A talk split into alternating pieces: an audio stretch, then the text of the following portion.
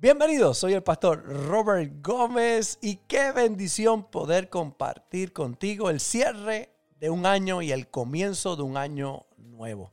En este mensaje tendrás principios extraordinarios de la palabra de Dios para que cierres este año con una mentalidad correcta, sabiendo que te espera un año poderoso en el nombre del Señor.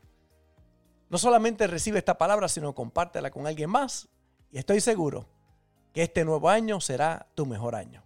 Bendecidos. Oportunidad linda que tú nos das de estar aquí en este último servicio de este año 2021 para recibir un nuevo año, el nuevo año 2022 con tu gracia y tu favor. Gracias por tu palabra y porque tus principios son realmente poderosos y eternos que transforman el alma y nos dan la oportunidad de poder vivir, mi Señor, una nueva vida contigo. De modo que si alguno está en Cristo, nueva criatura es, las cosas viejas pasaron aquí, todas son hechas nuevas. Y que esta semilla que voy a sembrar eche raíces en cada corazón y en cada conciencia. Usa este vaso de barro para que el tesoro que esté en mí pueda ser revelado a tu pueblo a través de tu hermosa palabra. En el nombre de Jesús. Amén y amén. Lo que aprendí. Quiero compartir algunos principios de lo que he aprendido en estos dos pasados años, diferentes que hemos vivido nosotros, no solamente como pueblo aquí en Puerto Rico, sino también que hemos vivido a nivel mundial. Lo que para nosotros en algún momento podría ser algo imposible o increíble, lo hemos estado viviendo en esta temporada. Eh, lo que es la pandemia. Nosotros en Puerto Rico pues llevamos cuatro años realmente de mucho impacto. El huracán María que nos azotó de, de norte a sur, de este y a oeste, toda nuestra isla fue afectada. Luego eh, la caída del gobernador de Puerto Rico, ¿verdad? El gobierno se estremeció y todas sus agencias. Luego nos llegó eh, los temblores.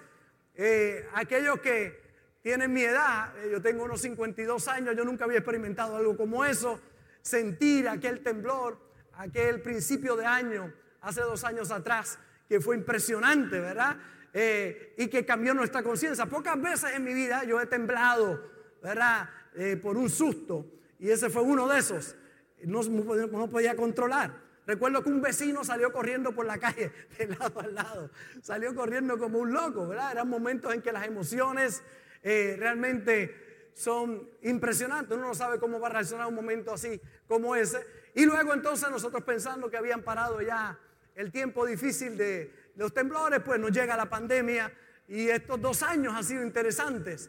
Pero qué cosas en medio de los momentos difíciles es importante que usted se ponga a pensar qué he aprendido en estos momentos. ¿Cuáles son las lecciones que yo le voy a sacar a los momentos en que he tenido que enfrentar lleno de retos? Un hombre o una mujer cambia porque aprendió demasiado y se mueve a un nuevo nivel, porque sufrió suficiente o porque se cansó de lo mismo.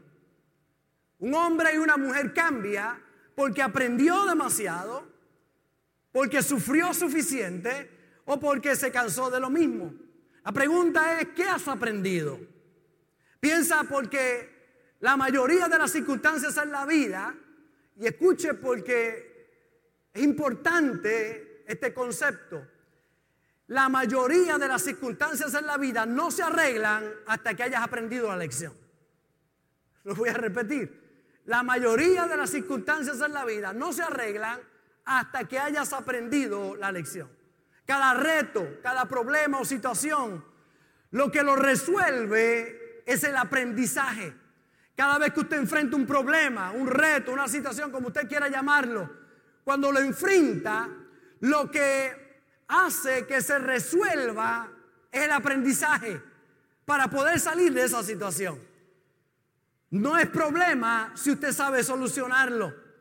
Pero si usted no sabe solucionarlo, se convierte en un problema, en un reto, en una situación a resolver, en, un desafío que tiene que enfrentar. ¿Qué lo libera del desafío? El saber, lo que usted aprende y pone en práctica en ese momento.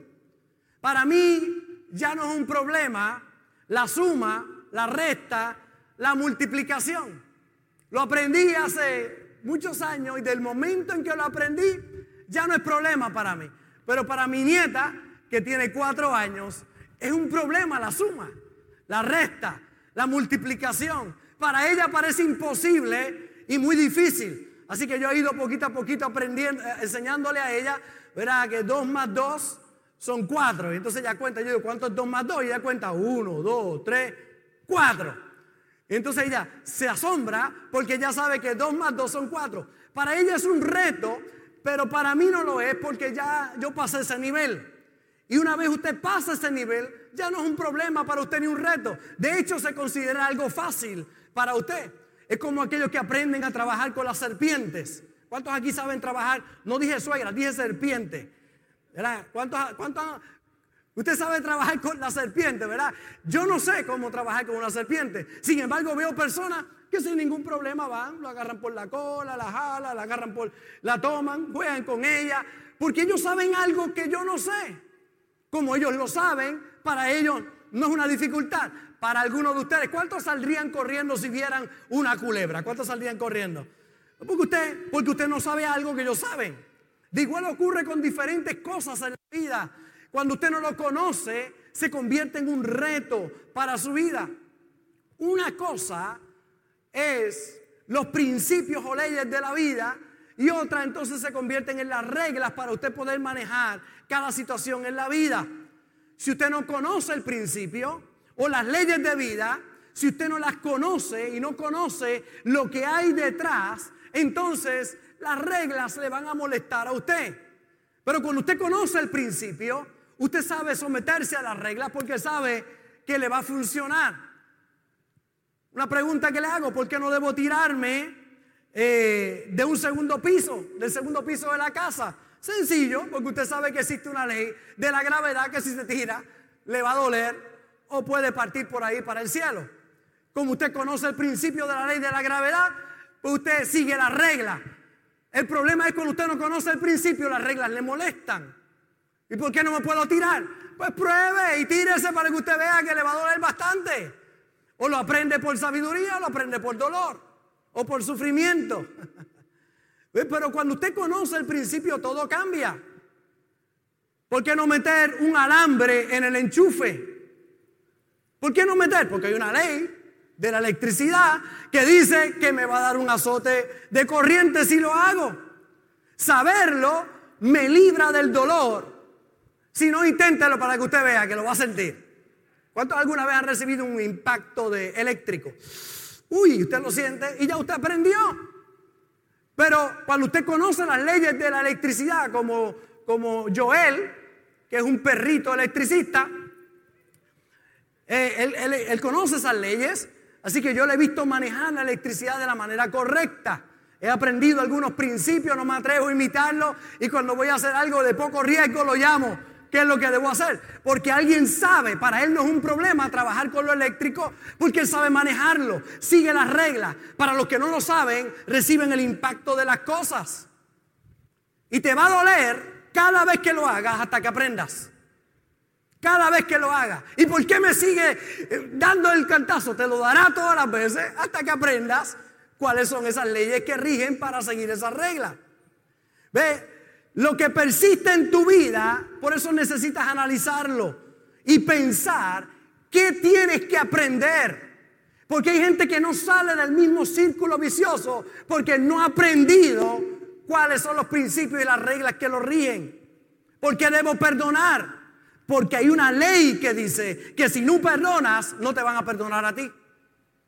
Entonces hay gente que pelea con el perdón porque no entiende la ley, no entiende el principio si no perdonas, tú no serás perdonado. Si no tienes misericordia, no tendrás misericordia contigo. Hay gente que le molesta las reglas porque no entienden el principio. Cuando usted tiene el principio, usted camina en libertad y conoceréis la verdad y la verdad que conoce te hace libre. Pero hay gente peleando todavía con ese principio poderoso de perdonar y de pedir perdón.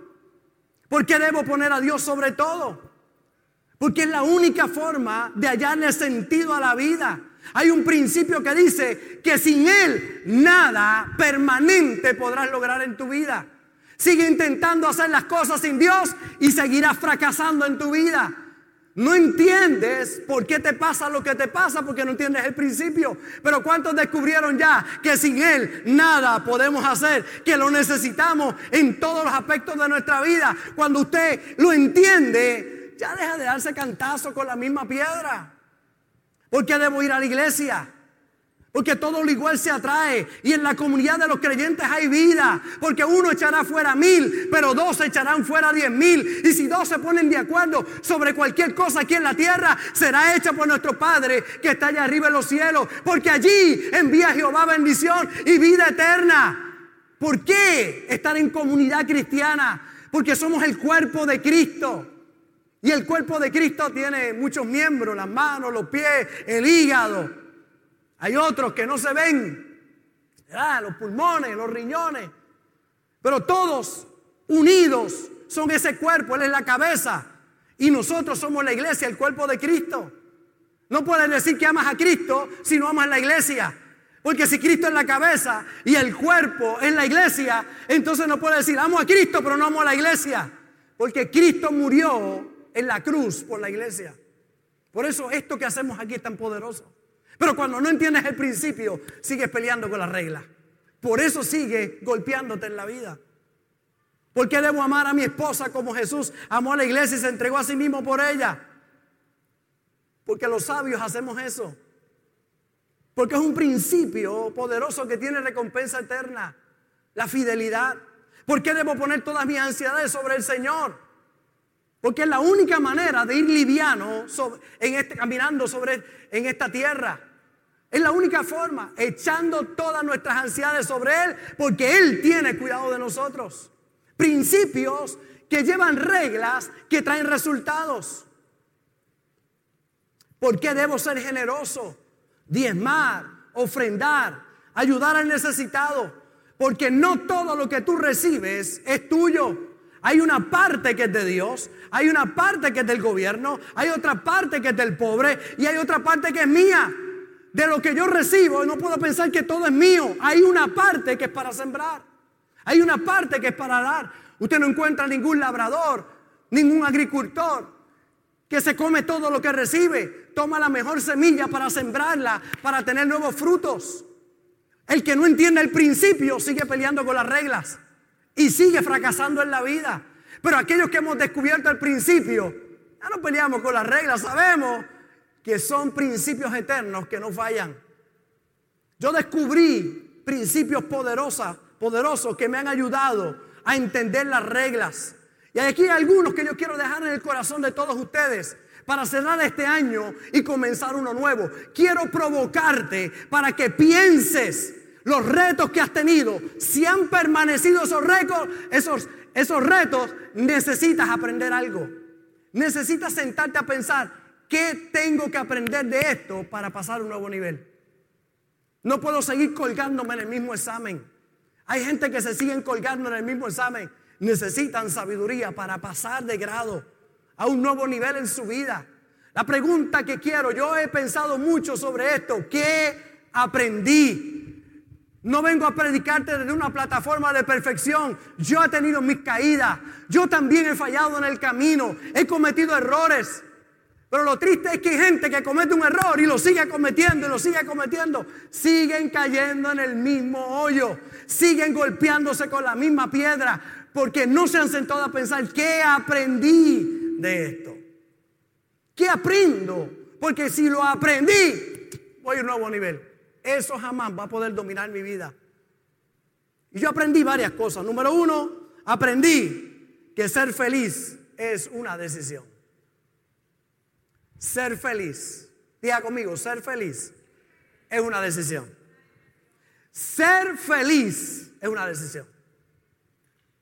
Durante un seminario para matrimonio le preguntaron a una mujer, ¿te hace feliz tu esposo? ¿Verdaderamente te hace feliz? En ese momento el esposo levantó ligeramente el cuello una señal de seguridad, sabía que su esposa diría que sí.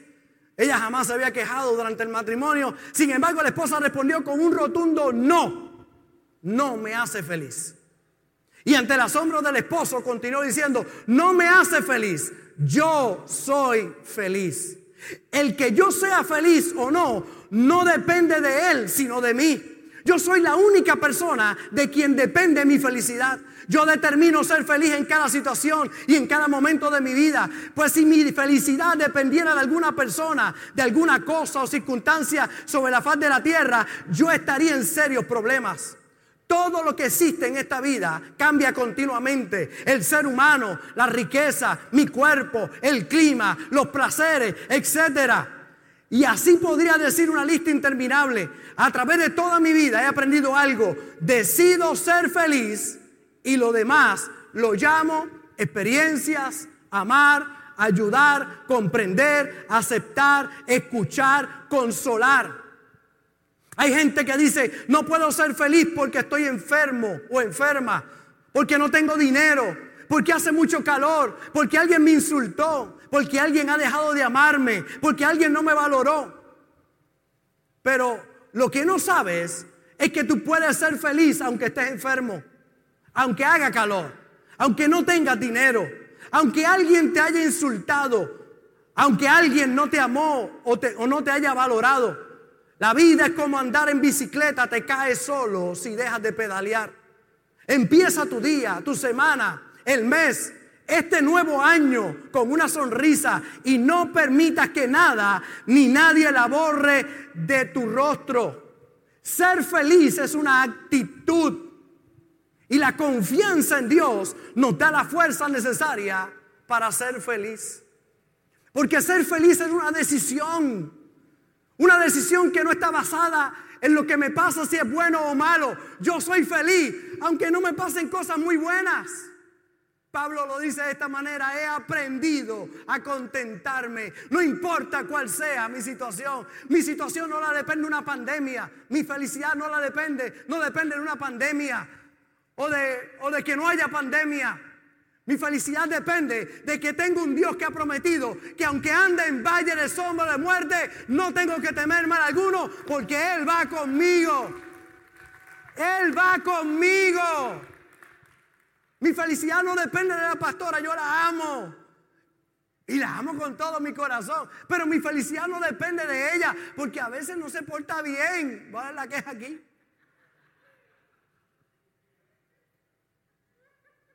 A veces hace cosas que me hienden la paciencia.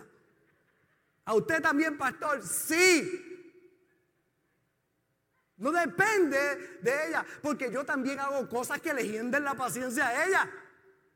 Yo. ¿Cuántos maridos saben lo que usted tiene que hacer para molestar a su mujer? Levante la mano. Ahí están todos los culpables, igual que yo, ¿ok? ¿Cuántas damas saben lo que tienen que hacer para henderle la paciencia al marido? Levante la mano. Usted sabe ya lo que tiene que hacer. Y hay cosas que, por eso tu felicidad no puede depender de él o de ella. Tiene que depender de Dios, que es el único que no cambia. El único perfecto no es tu esposa, no es tu esposo, no es la suegra, no son tus vecinos, no es el pastor. El único perfecto, el que nunca cambia, el que nunca falla, el que siempre estará contigo, es el Señor. Por eso no depende de nadie. Aprendí que ser feliz es una decisión. Decido todos los días caminar feliz. Decido todos los días, no importa lo que tenga que enfrentar, yo me determino a caminar feliz. Porque siempre digo una frase que marca el corazón siempre mío. Los finales de Dios son felices. Si no es feliz lo que estás viviendo, no es el final. No es el final. Tranquilo. Confía en Dios. Él no falla. Quizás no lo hace como tú esperas, pero Él es poderoso para hacer mucho más abundantemente de lo que tú pides o puedas entender según el poder que actúa en nosotros. Lo segundo que aprendí es lo maravilloso de los retos. Lo maravilloso de los retos. Sin ellos no puedes descubrir el potencial que tienes y hasta dónde eres capaz de llegar. Cualquier reto tiene el potencial de sacar lo mejor o lo peor de ti. Cualquier reto. Los retos nos dicen cuán lejos podemos llegar. ¿Cuál es nuestro potencial? Nos impulsan a crecer. Porque si lo que encuentras en tu camino es una roca, lo grande es que esa roca no podrá crecer, pero tú, tú sí podrás crecer. Tú sí podrás ensanchar tu vida. Estos días fui a algún lugar y había alguien tratando de robarme mi felicidad. Tratar de robar mi gozo. Era una vampira de gozo. Te quieren chupar la alegría. Fue un reto lindo, pero descubrí en ese reto, descubrí, oye, he crecido, he crecido. Fui a comprar los televisores que pusimos ahí en el, en el, en el lobby, que están preciosos, grandes, y fui a comprarlos allí. Y cuando voy, la pastora me dio su tarjeta, ¿verdad? Para ir a comprar con la tarjeta de ella de, de un lugar aquí que no lo va a dar la promoción, no se portaron muy bien conmigo. Entonces que, hay que tiene membresía, pero yo fui con la de ella. Entonces voy allí, hago la fila y usted sabe que se pone sabrosa en estos días. Y cuando llego, ella miró y me dijo, déjame verla. Y la miró así y vio a la pastora. ¿Quién es ella? Y es mi esposa. ¿Y dónde está ella? En casa. Usted no puede pagar con esto. Ah, muy bien. No hay problema. Andaba con una persona, andaba con mi, mi yerno. Y entonces mi yerno tiene membresía. Así que él dijo, bueno, no tengo mi tarjeta, pero aquí está en el teléfono. Y yo digo, bueno, pues yo voy a pagar con, mi tarjeta, con mi visa. Me dice, ah, si él es el miembro, eh, usted no puede pagar aquí. Pero mira una actitud maravillosa, linda. Mi yerno me está mirando a ver cómo responde el pastor feliz. Porque está metralla la muchacha, metralla. Y ya la miré y le dije, ¿cuál es la alternativa? ¿Usted es miembro? Y dije, sí, no tengo mi tarjeta aquí. Ah, pues tiene que ir a buscar una allí para que se la deje. Ah, que muy bien, pues allí voy. Fui, me atendieron, me dieron una provisional. Llegué allí, la miró y me dijo, déme su identificación. Muy bien, aquí está mi identificación. Mire, me estaba probando la fe y la paciencia. Aquí está mi identificación. ¿Y la tarjeta con qué va a pagar? Esta. Ok. Entonces, lo pasó. Está sabrosa. Entonces, miren, extraordinaria. La cara valió un millón. Lo pagué. Me dijo, ¿usted vuelve a comprar hoy? Era las 7 de la noche. ¿Usted vuelve a comprar hoy? No, hoy no. Quería decirle otra cosa. Quería ser sarcástico. Quería decirle, ¿qué usted cree? Pero no. Pastor, usted lo pensó. Lo, mire, yo, yo sé ser sarcástico. Yo sé. Y me, lo trae. Y le dije, no, dama, eh, hoy, no, hoy no vuelvo. Cogió la, y la rompió. Y le echó el zapacón. Mm. Alerta. Terminó toda su escena y yo voy a salir, viene como una gerente. Y entonces la gerente me pregunta, ¿usted es ejecutivo aquí? Y ella le dice, sí, estos son los de Fuente de Agua Viva. Ese mismo. Aquí estamos. ¿Usted sabe qué? Ella en ningún momento me robó el gozo y la paz. Porque ella no es la que produce la felicidad en mi corazón. Aprendí cuánto he crecido. Que no importa, porque ella se quedó allí trabajando amargada y yo me fui feliz con mis dos televisores para botarla aquí en la casa de Dios. No me quedé con ella. Que Dios bendiga a tu marido.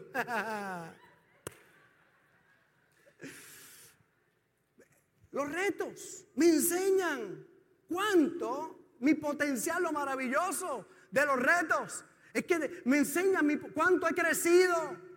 Yo me pude haber colgado allí y tenía deseo de colgarme, ¿sabe? Tenía unos deseos de adentro. He aprendido con el tiempo que ahí no está la solución. Lo tercero que he aprendido, aprendí que la crisis no es un problema, sino un momento de tomar decisiones. La crisis no es un problema, sino un momento de tomar decisiones. Una mala teología es peor que un diablo persiguiéndote. Y que mucha gente con una mala teología por ahí. Diciendo que lo peor viene sobre la faz de la tierra. Yo, yo estoy seguro que para el que no tiene a Dios viene lo peor, pero aquellos que le servimos al Señor, sobre ti amanecerá Jehová y sobre ti será vista su gloria. Tú eres luz en medio de las tinieblas. Mi Cristo es la puerta. Y cuando yo entro por esa puerta, ahí están las bendiciones más grandes. Encontré con alguien estos días, me dijo, esto está terrible, esto va de mal en peor. Yo dije, yo no sé qué vida tú estás viviendo y a quién tú le crees, pero yo le creo a un Dios que va conmigo y que me ayuda en cada momento de mi vida. El que dijo, yo soy la verdad, el camino, la verdad y la vida. El que viene a mí, yo no lo echo fuera. Ese es mi Dios, el camino. He aprendido la fórmula 90-10. 10% es lo que te pasa, pero 90% es cómo yo respondo a lo que me pasa. Las crisis es un momento para tomar decisiones. Están llenas de oportunidades las crisis. Las crisis es una señal de cambio, de crecimiento. Nosotros hemos aprendido grandes lecciones cada vez que enfrentamos crisis. No es raro encontrar muchos retos a nuestro caminar. De hecho, la Biblia lo dice, en el mundo tendréis aflicción, lo dijo Cristo, mas confiad, yo he vencido al mundo. El salmista dijo, muchas son las aflicciones del justo, pero de todas ellas te librará el Señor. No es nada raro encontrar crisis, pero las crisis nos llevan a tomar decisiones. Si has estado viviendo lejos de Dios, esa crisis te está diciendo, oye, necesitas a Dios. Ve a la segura con Él. ¿Qué es lo que no es real? Que no habrán problemas. Que las cosas se van a quedar como están. ¿Qué no es real? Que será fácil. Cristo nunca dijo que sería fácil. Él dijo, para el que cree, no dijo las cosas son fáciles, dijo, para el que cree, todo le es posible. ¿Qué es real? Que con fe y paciencia pasaremos al otro lado. Que con el Señor somos invencibles que saldremos más fuertes si no permitimos que ningún conflicto nos aparte del Señor. Y escucha iglesia, antes de cerrar este año, ninguna crisis está hecha para destruirnos. Ninguna crisis. Él está muy pendiente para que ese problema no sea más grande de lo que tú puedas soportar. Porque juntamente con la tentación te va a dar la salida para que tú puedas soportar. Por eso tenemos que creer, que creer con todo el corazón, que vamos a pasar al otro lado en victoria. Porque las crisis son gran, el gran momento y la gran oportunidad de tomar decisiones. Lo cuarto que aprendí, lo importante de caminar liviano en la vida, que muchas cosas son innecesarias. De cuántas cosas nos encargamos que nos rinden fruto que muchos en la vida llevan cargas innecesarias. Lo que hemos tenido sobrepeso, lo sabemos. Nos asfixiamos, perdemos flexibilidad, nos sentimos débiles, se disparan las enfermedades, alta presión, triglicéridos, problemas cardíacos, diabetes, hipertensión. Tienes que quitarte ese peso adicional, caminar liviano, porque cuando caminas liviano, salud se manifiesta en tu cuerpo. Pero no solamente la grasa que necesitamos sacar de nuestro cuerpo, sino también, mi hermano, necesitamos liberarnos de ofensas. Hay mucha gente que lleva una carga pesada por las ofensas. Hay algunos que llevan las cargas pesadas de las críticas, del bullying, de la falta de perdón. Hay mucha gente caminando lleno de cargas innecesarias. Es importante que tomes esas cargas y las pongas en las manos del Señor y camines liviano. No hay mejor cosa que caminar liviano sobre la faz de la tierra. Cinco, aprendí lo maravilloso de renunciar a los pensamientos negativos. En la travesía por la vida, los pensamientos son muchos y la mayoría son negativos. Necesitas cualificar esos pensamientos y tomar los pensamientos negativos. Dice la Biblia que echemos, que tomemos los pensamientos y los llevemos cautivos a la obediencia a Cristo. Tienes que aprender a tomar decisiones en tu mente para que no permita que los malos pensamientos te dominen. Porque mi hermano, o usted es de fe o usted es un incrédulo. No hay puntos medios. O crees o no crees. o eres positivo o eres negativo. Hay que tener cuidado con esa palabra ahora, ¿verdad? Pero de positivo. ¿Cuántos son positivos? Ay, te levanta la mano, alguien se va a asustar al lado tuyo.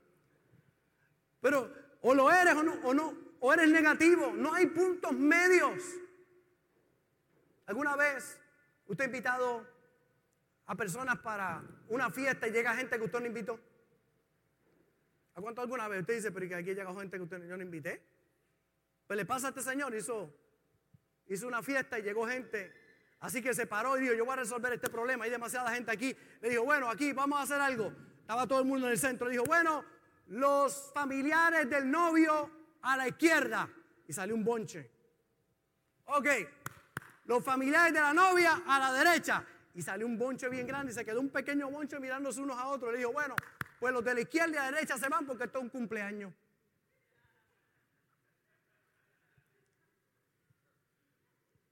Tienes que hacer eso con tu mente, echar los pensamientos a un lado, sacarlos de tu vida. Aprendí que nadie pensando negativo, nada positivo le puede pasar. Que si tu mente está llena de basura, eso es lo que vas a ver allá afuera. Que si te llena de las noticias del 2, del 11, del 4, de Noti1, de Radio Bemba, de WKQ, vivirás la vida pensando que todo está mal. Pero si vienes a la casa de Dios y oyes el mensaje de fe y de salvación, entenderás que hay un Dios grande y poderoso que está de tu parte. Que te esperan los mejores días si le crees a Él. Aprendí que hay que sacar los pensamientos negativos. Número 6. Ya estoy acabando. Diga, ah, voy a acabar antes que se acabe el año. Aprendí el poder de la obediencia. Aprendí que no hay nada más poderoso que obedecer. Que obedecer es la clave. Que obediencia que tarda es desobediencia. Que es importante entender que lo que hizo grande a nuestro Señor fue que fue obediente hasta la muerte y muerte de cruz, por lo cual Dios le dio un nombre, sobre todo nombre, para todo aquel que esté en el cielo, en la tierra y debajo de la tierra, tenga que doblar sus rodillas ante el nombre poderoso de Jesús. Porque fue obediente. La obediencia, mi hermano, es la clave. El poder que hay cuando hacemos lo correcto. Y número siete, aprendí que vinimos a cuatro cosas a esta tierra. Número uno, vinimos a aprender que es la única manera de movernos a nuevos niveles en nuestra vida. Que el que deja de aprender comienza a morir. Vinimos a aprender. Oseas 4:6 dice, mi pueblo fue destruido porque le faltó el conocimiento. Isaías 5:13, por tanto mi pueblo fue llevado cautivo porque no tuvo conocimiento. ¿Por qué fueron cautivos? Porque no tuvo conocimiento. ¿Por qué perece el pueblo? Por falta de conocimiento. Pero las palabras de Jesús son poderosas y conoceréis la verdad. Y la verdad que conoces te hará libre. La clave es ser un continuo estudiante, un oidor y hacedor de las palabras del Señor.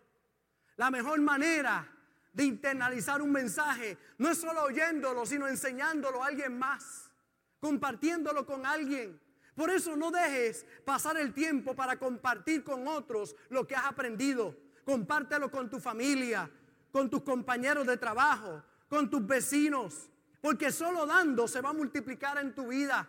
Vinimos a esta tierra, vinimos a esta tierra a aprender. Número dos, vinimos a amar. Que muchos se quejan en la vida. Nadie se abraza, nadie me, atiende, nadie me ama. La pregunta debe ser, ¿a quién tú abrazas? ¿A quién tú atiendes? ¿A quién tú amas? Porque de tal manera amó Dios al mundo que ha dado a su Hijo unigénito para que todo aquel que en él cree no se pierda, mas tenga la vida eterna. De tal manera amó que dio. Es imposible amar si no hay dar. El que ama, da. Y Él nos amó de tal manera que dio lo mejor que tenía a su Hijo por todos nosotros. La principal demostración de amor es dar. Él se dio a sí mismo por nosotros. Por eso ama con todas tus fuerzas. Ama a Dios, ama a tu familia, ama a la iglesia, ama a tu prójimo, ama a tu llamado. Ama. Porque vinimos a esta tierra a aprender, vinimos a amar. Número tres, vinimos a esta tierra a dejar una huella. Que al final de nuestros días no solo hayamos vivido para nosotros, sino que hayamos dejado una huella en otros. La escritura es clara cuando dice te bendeciré y tú serás bendición y en ti serán benditas todas las familias de la tierra. La familia que yo recibí era lo mejor que mis padres me podían ofrecer. Venían de mucho dolor, mucho pecado. Mi papá alcohólico, mi mamá depresiva, situaciones, un hogar muy disfuncional. Ese fue el hogar que me entregaron, lo mejor que ellos podían dentro de sus limitaciones que tenían.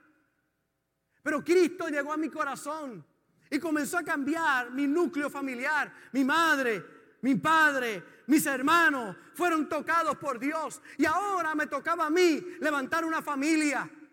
Ahora entendí que a mí me entregaron una familia y yo tenía que entregar una mejor familia. Es lo que he tratado de hacer por los pasados 28 años con mis hijas. Darle una mejor familia de la que me entregaron a mí. Dejar una huella en sus corazones. Dejar de quejarme de lo que no tuve y ofrecerlo a alguien. Dejar de quejarme que no me amaron y amar. Dejar de quejarme de lo que dejaron otros y entender que yo tengo que dejar una huella en la vida de otros.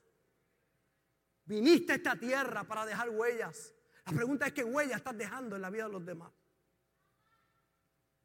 Lo cuarto, vinimos a esta tierra a ser felices. Lo mejor que puedes hacer por alguien que está triste es tú no estarlo, porque dos tristes está triste la cosa. Lo mejor que tú puedes hacer por uno que está pelado es tú no estar pelado, porque dos pelados es una cosa terrible. Pero si uno está pelado y el otro tiene, podemos irnos a comernos algo. Pero dos pelados lo mejor que tú puedes hacer por un enfermo es tú no estarlo. Porque dos enfermos, eso es un... ¿Usted ha visto dos enfermos hablando entre ellos? A mí me duele de aquí a aquí. El otro día a ti no te duele nada. A mí me baja, me sube por aquí, me sube y me baja. Y me da vuelta. Y un dolor es acá. Y el otro dice, nada, porque tú no, lo que me pasó a mí, el mío venía del pie. Y era una cosa. Dos enfermos, eso es terrible. Lo mejor que puedes hacer por uno que esté enfermo es tú no estarlo. Lo mejor que tú puedes hacer por alguien triste es tú no estarlo. Es tú saber la diferencia. Es tú estar en la posición de los que dan y no de los que reciben. Las, dos posiciones son una gran experiencia. Si hoy no tienes, Él está ahí para darte. Pero qué bueno cuando tú estás en la posición de ser aquellos que dan, de aquellos que bendicen a otros. Es importante, mi hermano, que tú seas luz, que ilumines y bendigas la vida de otros. Y haré de ti, y haré de ti una nación grande y te bendeciré y engrandeceré tu nombre y serás bendición. La pregunta que te hago en el día de hoy, para cerrar, ¿qué has aprendido? Yo te he dicho lo que he aprendido, lo que aprendí en el proceso. Y todos los días aprendo cosas nuevas. El año que viene cumplo 53 años. Yo nunca he tenido 53 años. Es la primera vez que voy a tener 53 años.